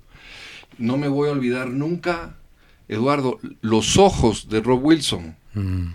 porque estaba con el casco. Cuando yo le vi los ojos, decía perdón, discúlpenme, o sea, solo de verle los ojos, tú veías como él te estaba Cómo pidiendo, estaba sufriendo por cómo dentro. estaba sufriendo de lo que acababa de pasar, porque no fue culpa de él Por el choque este. por su historia, ¿no? Es lo que él nos contó. Y ahí se, se acabó la carrera, sí, lo que tú dices, terminamos segundos, pero ya no nos sabía nada. O sea, ese Claro, segundo lugar. claro. Perdieron el primer fue puesto, el primer Estando tan puesto. cerca. O sea, no es que estabas tercero, termina segundo la pelea, perdieron el primer Yo debo reconocer que me puse a llorar como niño. Yo no sé si tú te acuerdas, yo lloraba como niño. O sea, Sí. estaba desconsolado. No podía creer que se nos escapó. ¿Qué edad tenías? 96, tenía 30, 28. Solterito. 28 años. Solterito, ¿no? Claro. Sí. Y quedaron. y, quedaron segundos porque en 11 minutos lograban cambiar el radiador y tal. Porque Sí. si, si se demoraba un poco Sí. más, tercero o cuarto para afuera. Y lo Perdimos hicimos. un puesto, pero Sí, lo hicimos Wow, wow. por Se la adrenalina. O sea, Manos, pero lle- llevaban eh. de largo al Sí, segundo por eso fue lo cambiamos, pero fue la misma adrenalina. Nosotros, cuando nosotros vemos llegar el auto, nosotros teníamos una trompa lista porque habíamos pensado que podía pasar eso. Tú quitas la trompa y metes la otra, pero viene el radiador con las mangueras conectadas. Y esas hay que desconectarlas. Y me acuerdo Claro. que los mecánicos Se ¿Cómo- quemaron. Eso te iba a decir, ¿cómo sacas No, una no, manguera no, que no viene Tenían corriendo? guantes, pero con Pero- el agua hirviendo. No, no. Fue una locura. Yo tengo la foto de Sí. cómo termina el carro, lo, lo ves, o sea, todo estartalado. Pero llegamos, cruzamos y mantuvimos Y el Rob Wilson lugar. es el único que no era, o sea, dos ecuatorianos al mando y Rob Wilson que Rob, es Rob Wilson era un piloto profesional. neozelandés. Se, ese. se Neozelandés. contrataba para este tipo de carreras. Sí, o sea, sí, él, sí. él era supuestamente O sea, el, un- llamado a ganar. hay un teoría. tiempo- Porque lo traías No. específicamente Sí, para que complemente y- el equipo. Y, tú estableces un tiempo. A llenar. ¿Cuánto era? 209. ¿Cuánto era que hay? Dos ceros. No, en Daytona girábamos 2.15. No, en, en Sebring. en Sebring 2.15. 215. Entonces, eh, tú lo que haces es estar ahí. Tú haces tu plan de carrera, usted gira a 215 todo el tiempo. No importa si le cae uno atrás o adelante, usted gira este tiempo. Así es como te vas, así es como vas avanzando, ¿verdad? Es, es esta- esa película de Ford versus Ferrari. Están contando eso, ¿no? O sea, Ah, sí, Es que es así. Es Lo así. que vives ahí es, Es así. es tal cual. sí, Es igualito, igualito. igualito. sí. es, fabulosa esa película. Y, Nos pasó algo, fíjate. sí nos pasó que fue una pequeña... Se bajó Henry, me subo yo. Y el rato de prender el carro no prendía. ¿Te acuerdas? No prendía. Wow. Entonces, que empuja el carro. Le veo a Eduardo solo cerrando los ojos de qué bestia, cómo pasó esto. Eh, Es que lo que menos quieres es que te Sí, pase eso claro. en una parada. Entonces empuja el carro. Entonces Henry me gritaba, mete segunda. Y yo metía segunda. Pero la segunda en ese carro era, Era como muy fuerte, igual. tercera. Porque Ah. la primera, el- las- la, la primera era como segunda. Porque, a ver, en Estados Unidos largan lanzados. Entonces no necesitas una primera fuerte. Y la caja era de solo cuatro marchas. Ah, No. están en movimiento y ahí le sueltan la Sí, carrera. exacto. Ok, ok. Lanzada. Entonces, Henry me decía, mete segunda, sácalo en segunda, como normalmente hacemos. Yo metía segunda y el carro se moría. Entonces no salía, no salía. Entonces me entre la desesperación. Henry que me gritaba, y ya no ni, ni me acuerdo qué hicieron a la final. Bueno, logramos arrancar, pero ahí perdemos el primer lugar. Y yo salgo y empiezo a darle fuerte. Y tú me dijiste, al final me dijiste, tuviste la vuelta más rápida. Más. Porque empecé a darle para recuperar el primer lugar. Lo recupero, entro, creo que ya se subió Rob. No, sí, claro, si bajó Henry me subió, se subió Rob. Y de ahí fuimos y empezamos y ya, como te estoy diciendo, llegamos al final tranquilos. Ya no me acuerdo, un par de vueltas creo que teníamos adelante. La carrera estaba ganada y pasó lo que les conté. Entonces, ese segundo lugar te sabe a nada. No, a mí me gustó. Sí, bueno, Sí, tú sí. porque llegaste, Era mi primera. tu primera y, De segundo. primera a segundo, Segundo. claro. manejando el equipo. O sea, Sí, claro. Eh, estaba con un nuevo director técnico. No, no conocía a los mecánicos. Pero finalmente también era parte de tu mano, ¿no? O sea, fin- eh, o sea, el haberse preparado, el tener la trompa, el tener eh, cierta coherencia, pierdes la radio, ahí Pues ya se en- sentía en- tu mano. En realidad la experiencia era de ellos, porque ellos ya habían corrido Sebring y Daytona varias veces. El problema es, yo no lo tenía, yo no tenía esa experiencia. Yo lo único que hice fue, como un director de orquesta, De orquesta. ordenas el equipo, lo, lo controlas eh, y tomas decisiones. Porque no- en las carreras a veces lo más importante es quién tiene... eh, la- la- el, el que toma las decisiones, buenas o malas, pero alguien solo. tiene que cantarla. Uno solo, exactamente. Sí, sí, sí. Y fue una, fue una experiencia, porque terminas a las 11 de la noche. claro. Empiezas a las 11 y terminas. terminas a las 11 de la noche, o sea, eh, cansado. Mortal. eh, no fuimos al baño. No, no se pudo ir al baño, porque, Claro, porque o sea, ¿qué pasa si el carro entra en El una otro, vuelta? el otro día estábamos en una... No teníamos radio para saber si, si, si venía, entonces no puede, ya vengo a ir al baño, ¿no? Porque si y en eso llegó el carro y... No, entonces... Y el piloto si tiene que ir al baño. Ah, no, ellos sí tenían camper y se asustaban. y. En el cambio, En digamos. el cambio, en- sí. En el cambio. Y en el carro, No, en el carro no. Nu- nunca no, pasa No, no, no. No. No, no te deshidratas tanto que. ¿te ha pasado? adrenalina. Por ahí te orinas de ese todo Sí, el cuerpo. claro, sí, sí. Ajá, ajá. Sí, nos ha pasado El mucho. cuerpo está orinando. No, no, o sea, a lo, a lo que voy es que puede ser que un piloto tenga que ir al baño, o sea, en plena carrera. No, se tiene. En realidad es solo. dirá- Es, es- No eh, pasa, no nunca te pasa. da. No pasa, ¿verdad? O sea, ellos controlan muy bien su cuerpo.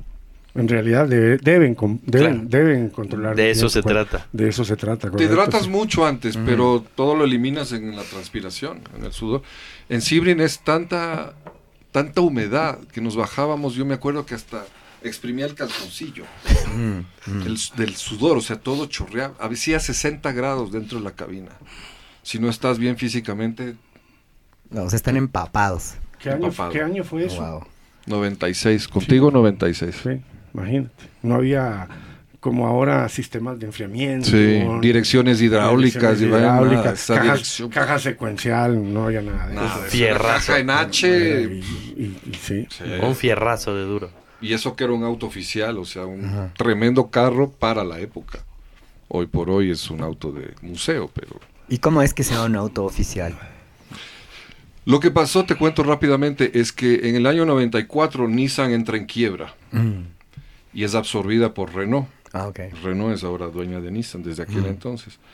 Entonces, eh, el equipo de carreras oficial de la Nissan en el campeonato INSA de Estados Unidos se retira, Mm, porque obviamente no había presupuesto. mm, Y queda libre el equipo de Rob Wilson, de Rob Wilson, de Bob Letzinger, que era el que manejaba los de- el, el equipo GTS2 en IMSA con tres autos, tres Nissan. Esos tres autos que son los únicos que se construyeron, uno se quedó la fábrica y dos salieron a la venta. Y ese es el auto que compra Henry Taleb. Ah, Entonces ok. es un auto... Claro, claro. O sea, era un auto oficial. Viene desde el equipo. Y fíjate que tiene, nosotros tenemos ahí un récord que muy poca gente lo sabe. Mm, El auto nunca había terminado Daytona, porque los pilotos oficiales, mm. Jim Pace, el mismo eh, Butch Letzinger, hijo de Bob Letzinger, le sacaban la madre. Ahí está el carro, eh, justamente. Ajá, ajá. Yo, yo, yo Y- lo vi ahorita y me acuerdo haberlo visto en el periódico. Sí, seguro. En Seguro. el diario hoy. Es Entonces- por arriba es rojo y a los lados azul. El auto nunca terminaba Daytona porque le sacaban el aire, lo rompían. Y en una carrera de resistencia tú tienes que cuidar el auto, no es velocidad pura, sino es ritmo y Llegar. tratarlo bien. O sea, todo es con margen para que el auto aguante. Y nosotros tuvimos el récord de ser los primeros en terminar, el, eh, de, de llevarlo a la bandera a cuadros. Y tuvimos dentro de los GTU, o sea, lo que pasa es que GTU en Estados Unidos eran los chasis tubulares, versus los BMs y Porsches que eran bastidor, que no eran tubulares. Y nosotros tuvimos, no sé si ese récord sigue hasta ahora, el, el auto que más vueltas tubular de la categoría, que más vueltas había dado en, en Daytona. Qué O locura. sea, que Wow. más- Era un, Sí. un pura sangre. Un Pero- pura sangre. pero llama uno un pura, un ¿Y pura en sangre. qué museo está ahora? ¿Dónde está? Si supieras dónde está, te mueres. No, no. Ya te puedes imaginar con Henry dónde está. Está metido en un tráiler ahí en el cartódromo de Guayaquil, Tirado. Botado. En el fondo, de- cuando debería estar en la sala de su casa. en la mitad de la sala. Sí. Durmiendo al lado, en el otro lado de la cama. Oye, mil gracias por, por, por, por esa enorme historia. Está, No, no, nos salimos. La estrella aquí es del señor. Nos vemos ahí. está, está Pero bueno, él fue parte de eso y, lo hizo extraordinariamente bien, con poca experiencia. Y mira, Bueno, pero casi es que- ganamos. Es que Ecuador siempre ha tenido ese tipo de proyectos que lo ha diferenciado de muchos otros países latinos.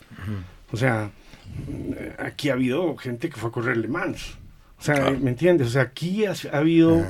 Proyectos y carreras que uno mismo no lo ve en países como los de uno. Entonces yo creo que Ecuador siempre ha tenido esa afición hacia el automovilismo muy buena. Mm. Es más, la yo podría decir que un- el mayor porcentaje de pilotos que yo he tenido en mi equipo corriendo conmigo han sido ecuatorianos. Mm, mm, ¿sí? Porque yo tuve a Pato Larrea, a Arnold Brickman, eh, estuvo Sebastián Merchán, mm. eh, hemos Y hablando de trabajado un poco con Brito. Sebastián, hablando de Sebastián Merchante, te mando un saludo, ¿no? Ah, bueno. Bueno, para el ingeniero, mi admiración y respeto por gran trayectoria competitiva a lo largo de muchas carreras que él ha estado. Eh, a él se le debo mi incursión al profesionalismo en lo que es el tema automovilístico. Nos conocimos en 2006 en el Panam GP Fórmula Renault. Eh, logramos un podio, tercer lugar en Puebla, México. De ahí en adelante eh, empezamos a trabajar conjuntamente, viajamos a Europa, Fórmula 3000.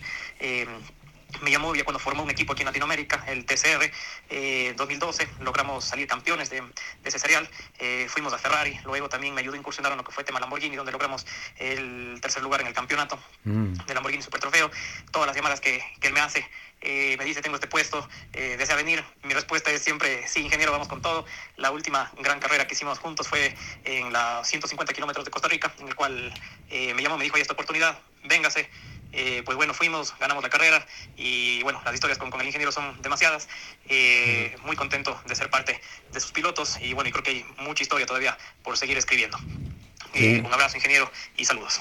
Pues muchas gracias, Sebastián. Ingeniero, mira tú. Ingeniero. Así lo conocen en Centroamérica Todos cuando los pisa mensajes. una pista. sí. Pesado el hombre. Pesado. No, pues no es cualquier cosita. Todos los mensajes que llegaron comienzan Sí, con y- y- ingeniero. Es que, o sea, tú eres mecánico 2, Ajá. mecánico 1, y Ingeniero. después eres ingeniero. Claro. o telemetrista. A veces sí, sí. ahora hay telemetrista, que es el que se encarga de la parte de datos. Ajá. Ingeniero.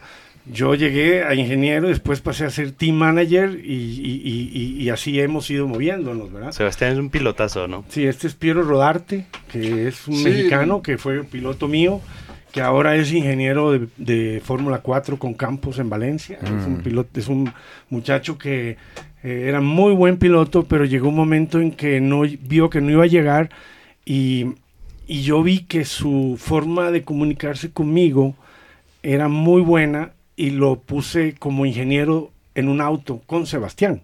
O sea, la primera Ah. vez que yo eh, llevé a Piero a una pista y le dije, hazte cargo tú de este auto, le di a Sebastián y lograron un podium y empezó él a trabajar y de ahí en adelante él se ha convertido. Él, él vino acá a Yaguarcocha una vez, él ¿no? fue el sí. Esto es, esto es en México. Cuando Esa ganamos foto. en México con Sebastián y eh, ese Piero Bueno, aquí Sebastián fue el campeón de la categoría. en la de categoría. de sí, el premio fue ir a la Academia Ferrari. Y él se olvida que el que le enseñó a manejar fui yo. Oiga. Qué pena. Y el que Sebastián, te olvidaste de quién te, el cómo es el la vaca se olvida cuando fue ternero. Hubo que pulirlo un poco, ah, no venía, no, no. Sí. Claro, tuvo que llegar un ingeniero para Claro, el calibrarlo. ingeniero lo calibró bien ahí. Yo le di la base, el ingeniero lo calibró. Ajustó la tuerca. yo con Sebastián tuve, tengo muy buena relación porque él es un profesional 100%. O sea, Como debe eh, ser. es difícil encontrar un piloto latino que se quite de encima todas esas cargas que le llevan, que no las tiene el europeo. Mm. que la familia, que la comida, que esto, que Sí, otro. Y son amiga. muy cómodos, ¿me entiendes? O sea que tal vez estoy mejor en Cuenca que estar aquí en Italia sin... eh, Él soportó todas esas, eh, digamos, diferencias culturales y de, y de, y de trabajo y fue eh, capaz de dejar todo lo que tenía en Ecuador por perseguir su sueño, porque Sebastián y yo vivimos en Italia, vivíamos en un apartamento, o sea, eh, lo que hacíamos era gimnasio, pista, apartamento, gimnasio, pista, apartamento, entonces pierdes los amigos, o sea, Sí. pierdes tu, tu juventud. En realidad él tuvo ese, él, él- él hizo ese sacrificio y creo que los resultados eh, lo, lo, lo, lo demuestran. Lo que ¿verdad? pasa es que suena bien, o sea, yo creo que Eduardo no, no lo está pintando en la dimensión que es, porque te conviertes en formador de pilotos en algún punto. O sea, lo receptabas. Formador, psicólogo, amigo, todo. Como padre, Padre, también, padre. Ellos Y- peladitos en Y Europa. muchos de ellos, muchos de ellos te, te reconocen eso. El- recibimos un mensaje, creo que era de Luis Michael. Dolberger de México. Sí, sí. le dice, El alemán.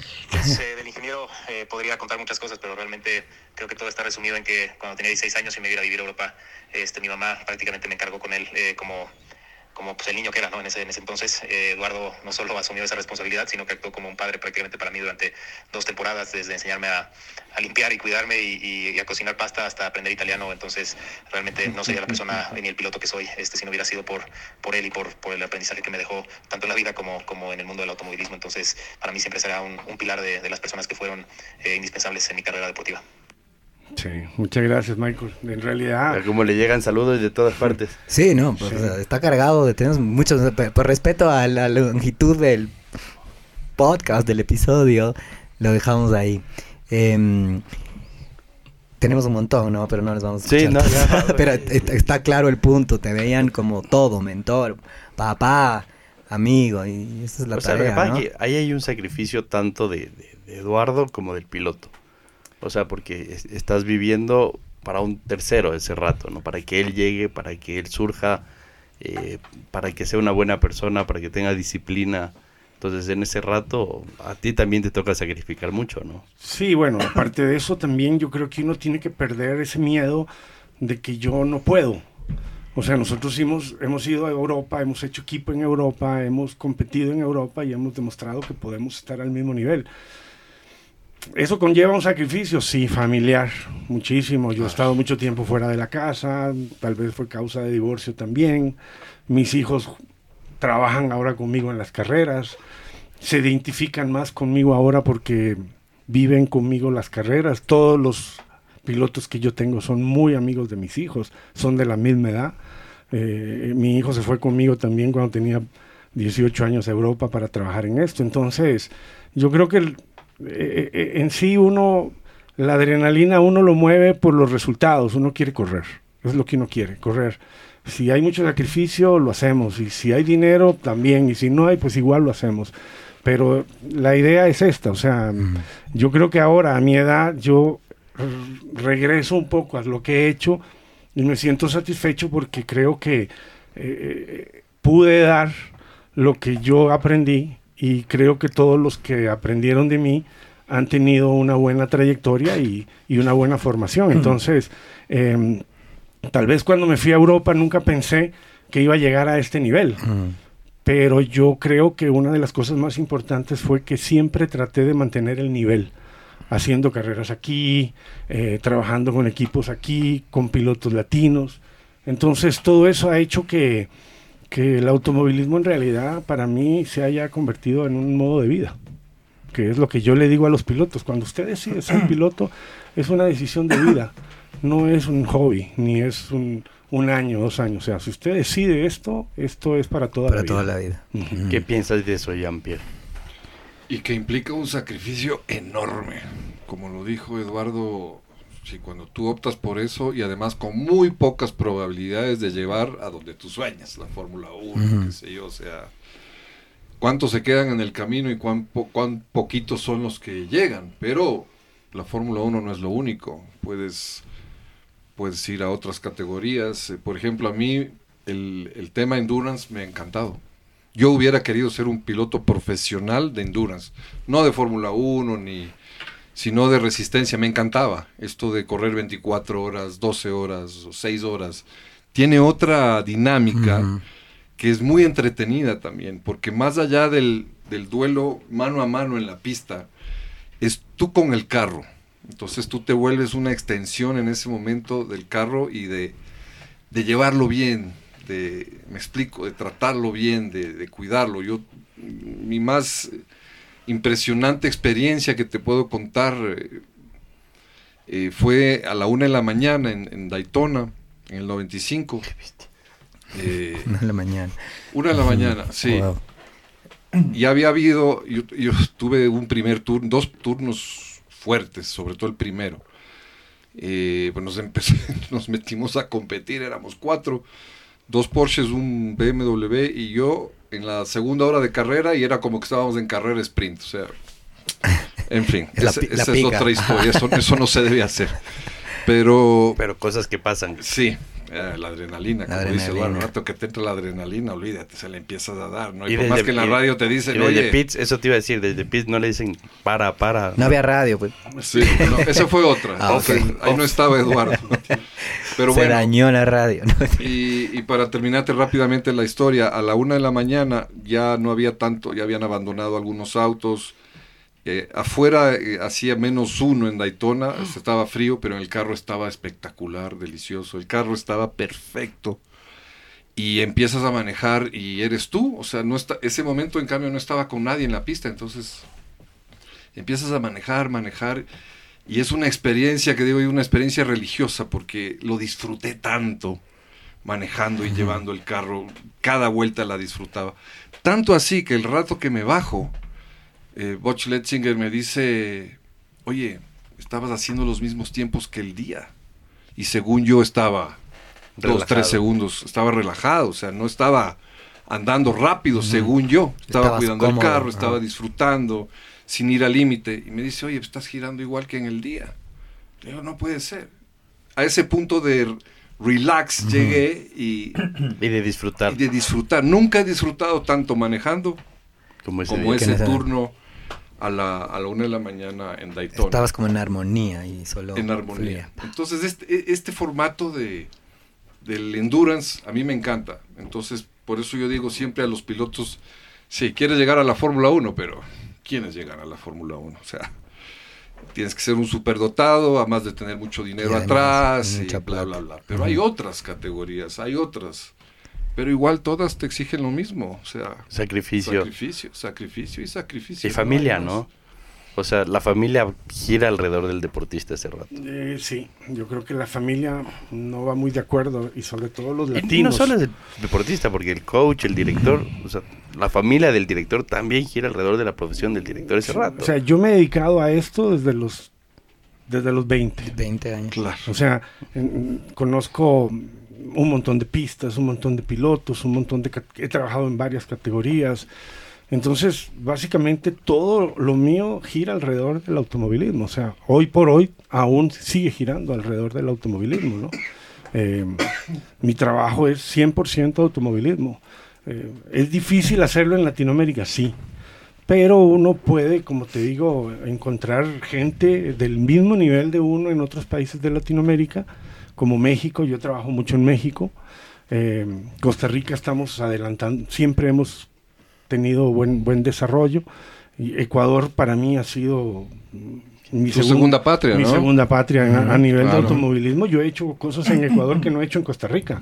O sea, nosotros aquí ganamos con Sebastián Merchán en Yaguarcocha una carrera donde habían 20 mil personas. O sea, eh, increíble. O sea, y la gente en la última vuelta parada, gritando, o sea, algo que te llena realmente. Que o lo sea, llevan. Que cualquier problema que hayas tenido antes se olvida. Se va. Se va, o sea, ¿me entiendes? Entonces, yo creo que todo eso eh, tiene uno que aceptarlo desde el, desde el principio y dedicarse al 100% sobre lo que es el automovilismo. Hoy, hoy estás corriendo en Estados Unidos. Hoy, Eso quería, perdón, yo quería saber, ¿dónde andas ahora? Gracias, Jean-Pierre, por tomar la posta. bueno, me, yo, me- me bajo del auto. ¿Dónde estás ahora? Encontramos reemplazo. yo, Me va a poner mi saco de Malboro. yo hice un equipo en Italia, me llevé a unos pilotos de Chile, me llevé a Sebastián, eh, tuvimos eh, eh, muy buenos resultados. Y estando en Italia, eh, el periódico más importante de Costa Rica compró el Autódromo de Costa Rica y lo transformó en un parque temático, donde hay conciertos, ferias y automovilismo. O sea, transformaron el autódromo en un parque mucho más profesional. Pero el autódromo sigue. Sí, pero lo pista. redujeron. En lugar de 3 kilómetros 100, ahora tiene 2 kilómetros 100. Y me llamaron porque me pidieron que hiciera un proyecto en el cual involucraron a todas las agencias o distribuidoras de autos más importantes de Costa Rica y me pidieron diseñar un auto que fuera i- diferentes carrocerías pero igual en su mecánica. Entonces, mm, eh, junto Estilo NASCAR. lo mismo, o sea, Ajá. entonces este, Están brandeados cada uno. eh, sí, eh, nosotros lo que hicimos fue con otro, con un, un socio mío que trabaja en Costa Rica, que es muy bueno técnicamente. Eh, fuimos a Estados Unidos, conseguimos unos chasis, eh, logramos un buen acuerdo, compramos los autos, 17 autos, los llevamos a... Apenas. Bueno, la inversión fue de un millón de dólares. Ujú, ujú. O sea, se invirtió un millón, el periódico invirtió un millón de dólares, vendió los autos a las agencias, hicimos una monomarca y corrimos tres años un campeonato muy competitivo donde logramos cambiar totalmente el automovilismo en Costa Rica. Los pilotos empezaron a ganar dinero. Mm, O sea, mm. las agencias llegó al punto que lo que querían era ganar, entonces en lugar de cobrarle al piloto para correr con ellos, más bien les pagaban para escoger el piloto. Hoy por hoy hay pilotos que salieron de esa categoría, que están corriendo en Estados Unidos en IMSA, que tienen muy buen nivel. Entonces, ese campeonato me llevó nuevamente a Costa Rica. Yo ya no estaba en Costa Rica. Y el campeonato terminó hace como antes de la pandemia. Yo lo compré, adquirí los derechos del campeonato, me quedé con algunos autos y empecé a hacer carreras de, de endurance. Ahí fue donde invité a Sebastián, invité a Ricardo Sonta. Bueno, ya eh, sabes que hay otro man que le gusta también el tema. Sí, ¿no? bueno, Sebastián Merchan fue, con- Sebastián Merchan fue contratado por Kia en Costa Rica como piloto como oficial. piloto. Dos Ah. años estuvo Sebastián corriendo. Entonces, esa categoría yo la he ido manejando hasta que llegó un momento en que vino la pandemia, no había qué hacer y vendí los carros a, a México. Y México, cuando logré vender los autos en México, me contrató un equipo de NASCAR México y me fui a trabajar a México durante la pandemia. Yo pasé mi pandemia en México, trabajando con un equipo de NASCAR. o Eh, sea, tú eres un trotamundos de Sí. bueno, es que el, el automovilismo... Qué nómada. Sí, Sí, es un sí. gitano. Sí, Sí. nómada No, no, 3000%. O sea, Sí, sí, México en pandemia no cerró, nada, nada, Mm. el aeropuerto, nada, todo estaba abierto. Hicimos las carreras que había que hacer. NASCAR tiene 17, eh, 12 carreras, 17 carreras al año en México. Entonces corrimos todo ese tiempo y eh, formé mi equipo nuevamente en Costa Rica de, del campeonato nacional. Tengo unos autos del campeonato nacional en Costa Rica y nos acaba de contratar Toyota Costa Rica para que mm, formamos, acabamos de, de formar un equipo en Estados Unidos. Ellos tienen un dealer, el Toyota Costa Rica tiene un dealer en Dallas. Vamos a subir un video de ese. Sí, y este, ¿cómo se llama? Ese, mm, eh, el dueño del Toyota de Costa Rica eh, eh,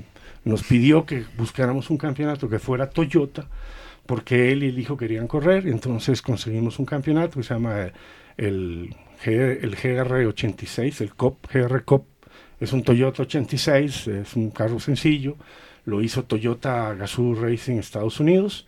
Ese auto nosotros compramos uno, tenemos un tráiler, tenemos un pequeño equipo en Estados Unidos y estamos corriendo en Estados Unidos. Eh, son siete carreras, llevamos dos, acabamos de quedar en Austin de 12, son, 40, son 30, 32 autos. Todos ¿Tú estás viviendo ahora en Estados Unidos? No, vamos y venimos. vas y. Yo vivo en Costa Rica ahora. Haciendo honor a su... Pero también eh, organiz- organizo el Campeonato Centroamericano de Automovilismo. Y tenemos este... Y tienes un taller. Sí, bueno, el taller es para, el- para lo que es nacional. A nivel centroamericano, yo me, me uní con algunos pilotos de Centroamérica que tenían autos de Ferrari 458, Audi R8, Lamborghini. Ese eh, Audi no fue el que se partió. Eh, se partió hace poco, sí. Entonces, eh, el automovilismo en Centroamérica estaba muerto. Entonces, yo fui a Guatemala, hablé con los pilotos, a El Salvador, a Costa Rica. Yo tengo parte de, la pista en Costa Rica eh, contratada.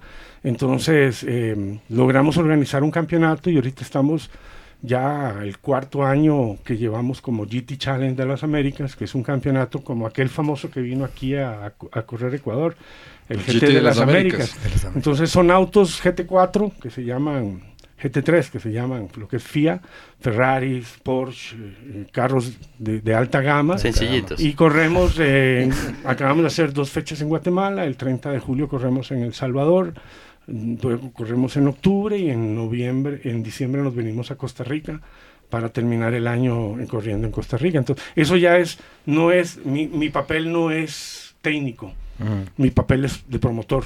Ujú. Que es lo que te digo, en el automovilismo productor. tú vienes subiendo. Sí, sí. O sea, llega un momento en que ya no eres ingeniero, ni mecánico. O sea, yo ya no toco los carros. Ajá. O sea, y cuando yo llego a mi equipo y tal vez le digo al, al- al- porque yo tengo un ingeniero ahora, y le digo al ingeniero, mira, yo creo que es eso, me dice, ingeniero, por favor, hágase a un lado. Hágase a un lado. Sí, sí, no, no estorbe. Que, Entonces, que ahora son inyecciones. Sí, sí, ¿me entiendes? Al final, al final uno ahora, siempre... ahora son híbridos. Ahora es de eléctrico. Sí, sí, mira, Hágase un lado. ya no tiene platinos, ingeniero, por favor, váyase para allá. Entonces, eh, pero la experiencia que uno tiene siempre al final prevalece. Entonces, este, ¿cómo se llama? Eh, en algún momento dudé de que tal vez solo me dedicara al automovilismo, pero ahora me dedico solo a eso. Qué maravilla. ¿Cuál Perdón, yo tengo que salir. Bueno, Te corriendo, pido, corriendo, qué pena, ¿verdad? qué pena, qué pena, pero me gustaría... ¿Vas a estar acá todavía? Me regreso el martes a San José. Tengo, El próximo martes. sí, tengo prácticas el mismo martes. ¿Me puedes pasar el contacto? Obvio sí, que claro, nos vemos, por sí, sí, supuesto. sí. Almorzamos, Sí, sí. Ahora, ahora lo negociamos con... Jean-Pierre, antes de que te vayas, te vamos a comprometer aquí públicamente que la a ver si es que nos invitas a Luis y a mí, o a todos, si es que está aquí Eduardo. La próxima que gane Ferrari, cumplamos con la tradición que tenía que tenía Pascal y que tenían ustedes en el campeonato. Vámonos a comer pasta. Si, Vamos a comer si quieren pasta. yo cocino y hacemos. Ah, es próxima un, que es un gane gran Ferrari. chef, ah, es un gran chef. Pero próximo gane Ferrari nos ponemos de acuerdo. Ojalá sea este año, porque como Por van eso, las cosas, este año no va a ser. Yo, yo aprovecho para, pues, muy contento de volver a ver a Jean-Pierre. En realidad, con él siempre hemos tenido muy buena química. Sí, Eh, sí, sí, sí. Yo estoy muy orgulloso de haber trabajado con, con Jean-Pierre. Eh, creo que es uno de los altos valores que hay en el automovilismo ecuatoriano, él y el papá. Muchas gracias. O sea, parte de mi formación viene también, yo aprendo de todos y yo creo que yo he aprendido mucho también de lo que ellos en algún momento me enseñaron. Así que, pues, aprovechando para agradecerte públicamente. No, ¿ok? no, por favor, gracias a ti. Y bueno, por eso hemos venido. Cuando me dijo Luis Miguel que estabas acá y que había esto, dije, bueno, vamos a ir Sí, a, nos no, abrió un espacio en a la agenda que volver no a ver a existía. un viejo amigo que, que le había perdido el rastro. Así y que cuando el hijo esté eh, sano, y- sano mándamelo Sí, a Costa sí. Rica. Camina y, bien, ¿ah? Camina bien. Yo Bien, tengo allá bueno. Fórmula, Renault. Qué bueno. Allá Bueno. lo- allá tiene lo- un problema que es grande y pesado. Ese es el problema. Bueno, eso, eso, eso es fácil de corregir. Bueno, claro, a correr. A correr, exactamente. Pero sí, me encantaría. Bueno. Por, eso, por eso conversemos. Perfecto. Me pasas el contacto. y- Encantado. Gracias por aceptar la invitación, Jean-Pierre. Eduardo, y con toda esta cantidad de historias que, que- que nos cuentas, esta evolución, a mí una de las cosas que me llevo y me, y me encanta es, creo que es una historia de resiliencia pura. Eh, este podcast habla mucho de emprendimiento y lo difícil que es. Eh, de la cantidad de veces que uno tiene una rodilla en el piso y ya parece que esto se acaba y hay un nuevo capítulo y, y sale una nueva oportunidad y creo que nos has contado millones hoy, ¿no? O sea, en esa dinámica que tuvimos con, con Jean-Pierre hasta hace un minuto. Eh, ¿Qué etapa de tu vida dentro de la parte de automovilismo o capaz personal, porque van tan de la mano, consideras que ha sido la mejor, o sea, tu mejor etapa en este rato? Fíjate que el otro día lo estaba pensando, como tratando de ubicar una mejor, la mejor etapa de todo lo que ha sido mi vida en, la en el automovilismo. Y creo que no podría tener un- uno en especial. Creo que el conjunto es el que en realidad eh, me satisface 100%. Em, yo creo que, como dices tú, a mí una de las cosas que más me ha llenado, además de la competencia, porque lo que me gusta es ganar y, y- y ser competitivo, ha sido el poder transmitir lo que yo sentí cuando me fui a Europa a mis pilotos o a mi gente que ha trabajado conmigo, de que todo es posible. O sea, o sea eh, eh, hay muchos pilotos que llegan y me dicen, mira Eduardo, yo quiero ir a correr aquí y allá. Hay muchas limitaciones que tienen para hacerlo, pero cuando yo veo la actitud y las ganas de algunos pilotos que yo he tenido, que han comunicado, que han, o sea, que, en- que nos hemos comunicado en, en- ese sentido, eh, yo he logrado transmitirles a ellos lo que yo también viví y hemos logrado juntos llegar a, a- a muy buenos resultados. Entonces, todo ese conjunto, el conocer gente, pistas, pilotos, países, mecánicos, amigos, compartir con los hijos, resultados buenos, resultados malos, eh, anécdotas, yo creo que es lo que a mí en realidad me satisface plenamente. No podría decir me gustó más mi etapa en Estados Unidos o me gustó más la etapa aquí, no, en realidad, y creo que no hemos terminado, que es lo más importante. el, el rato que, que investigábamos para el podcast, yo tuve la suerte de hablar con, con Daniel, tu hijo, y me decía que admira mucho tu resiliencia y tu creatividad, eh, que de cualquier sitio sales con alguna nueva idea, o sea, que eres realmente inquieto, ¿no? o sea, que, que no puedes dejar que las cosas sigan como tenían que ser, eh, siempre llegas con algo nuevo. Eh, sí, em, creo que es también mi formación de mecánico. Em, en algunos momentos yo tuve que, que también eh, ser muy creativo y siempre encontré problemas. O sea, e- e- en el ambiente del automovilismo internacional uno como latino tiene que luchar contra más cosas que, que por, digamos que un norteamericano o que un europeo que está corriendo en su propia área, ¿no? ¿Había racismo cuando llegaste a Italia? ¿Te, Sí. vieron, te vieron de menos? Bueno, fíjate que yo tuve la, la suerte de prácticamente convertirme en italiano. Y como tengo cierta fisonomía, entonces yo dejé de ser costarricense. Porque pues uno le decía, ¿de dónde eres? De Costa Rica, y ellos decían Puerto Rico, o Costa de Aborio, o, sea, no saben, o sea, en esa época, pues, hasta que no fuimos al Mundial, pues nadie sabía dónde estaba Costa Rica. Entonces, en realidad, eh, sí hubo, y eso fue parte de lo que nosotros hemos tenido que luchar. La creatividad y las nuevas ideas es como en una carrera. O sea, tú siempre tienes algún problema o alguna circunstancia que te cambia el plan inicial. Entonces tienes que ser muy reactivo. Y eso es lo que yo he sido. O sea, yo soy muy reactivo en el sentido de que si yo estoy en Ecuador, yo encuentro la manera de hacer automovilismo a nivel a buen nivel. Si estoy en Estados Unidos, pues también lo hago. Entonces, eh, creo yo que mientras tenga la fuerza y, y, el físico me lo permita, porque a veces lo pienso y digo, tengo 66 años, todavía en Estados Unidos, la última carrera, yo cambiaba las llantas, yo levantaba el auto con la gata y decía, Dios mío, yo, ya, yo ya no, o sea, encuentro amigos que me dicen que ya están retirados en la casa, o sea, yo, yo no debería estar en esto. Pero es lo que me llena y creo yo que es lo que empuja a los demás a que sigamos todos por el mismo camino. Hay una historia de que cuando fuiste a México en pandemia, parte del salario que ganabas lo mandabas a la gente en Costa Rica, ¿no? Sí, o sea, cuando yo tengo que irme de Costa Rica por la o sea, cuando cerramos en Costa Rica la pandemia, para nosotros fue un golpe muy duro porque en el, o sea, el automovilismo no es no es algo básico, o sea, nadie pensaba que iban a ser los que, que nadie estaba pensando en qué van a ser los mecánicos de las carreras o qué van a ser los pilotos o qué van a ser los que hacen carreras. Entonces yo no sé cómo hicimos, pero yo logré mantener mi taller y mi personal sin rebajarles el salario, sin dejar de pagarles. Pero tú en México. Pero yo tuve que irme a México y entonces yo desde México, con los recursos que lograba conseguir en México, yo mantuve mi taller y mantuve a la gente que todavía está hoy conmigo, ¿no?